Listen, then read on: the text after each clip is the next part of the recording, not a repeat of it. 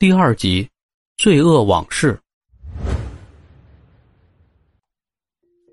你每天晚上睡得着吗？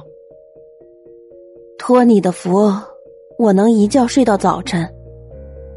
你梦到我父亲赵海星的时候，难道不会惊醒吗？白奎尔瞪大了眼睛。赵海星是你父亲，你有多少岁？三十五岁。你看起来只有二十几岁的样子。为了今天的事儿，我必须保持年轻和健康。你父亲是在反右的时候自杀的，这不能怪我。我的父亲，他在一九四三年遭到日本人的伏击，被手雷炸瞎了一只眼睛。他跟着王志明的军队一直抗战到一九四五年八月，日本人签字投降的那天。而你们呢？这些在他保卫的土地上的肮脏的寄生虫，你们怎么回报他的？你们陷害了他。可那是历史的错误，当时大家都疯了，人人自危。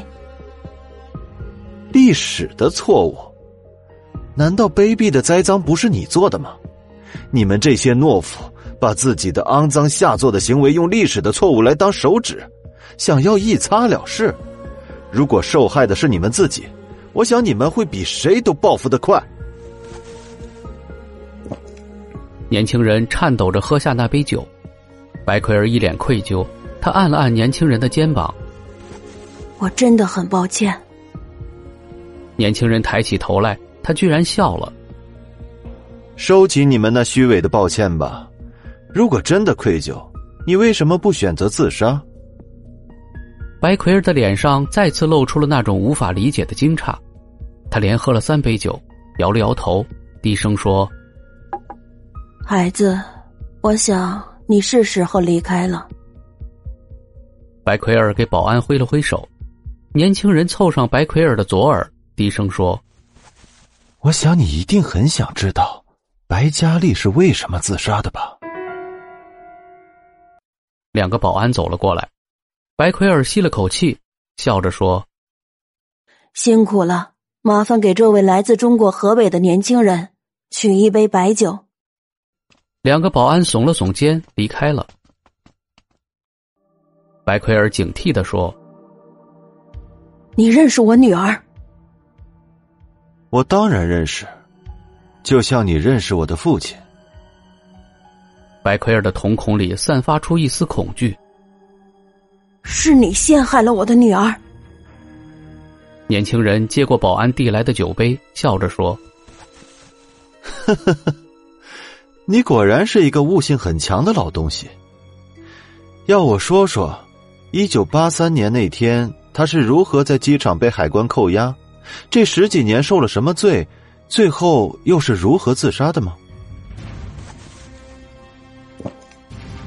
年轻人喝下白酒。白奎尔语塞了，他脖颈上松弛的皮肤抖动着，嘴里发出一声细长如哀求一般的呻吟。一九八三年，你这个老家伙带着一批本属于中华民族的珍贵文物，从香港偷渡去了新西兰。你做的另一件最愚蠢的事儿，就是把自己的女儿留在了石家庄。当然了，她是那种刁蛮叛逆的女孩子。虽然长得美丽，好像没有遗传她母亲的相貌基因似的。那天不知道有什么私事她坚持留在石家庄，你只好安排她坐第二天的飞机。按理来说，这本该是没有大碍的。可惜的是，这件事让我知道了。年轻人满脸的得意。你猜我是怎么做的？我就像条看到了骨头的狗一样，欢快的跑去了派出所。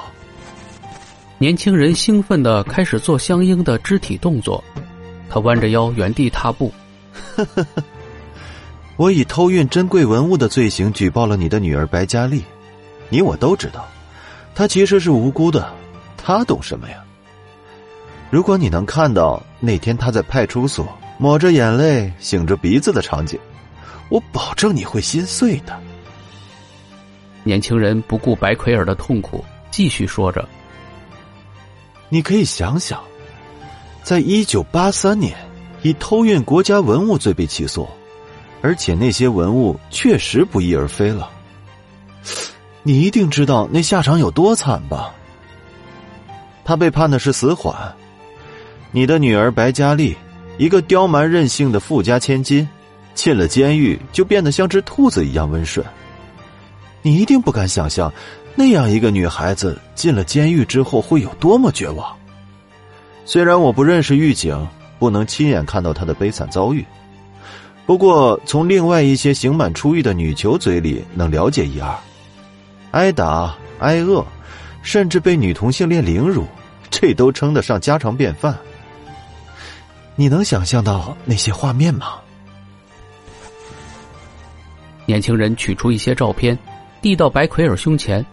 白奎尔夫人迅速扫了一眼，触电一般，直接把他们握成了一团。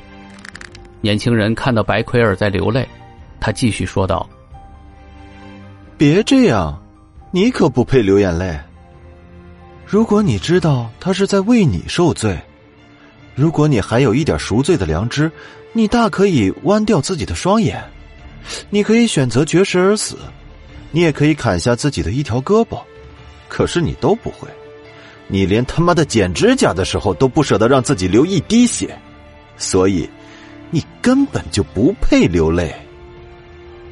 白奎尔面无表情，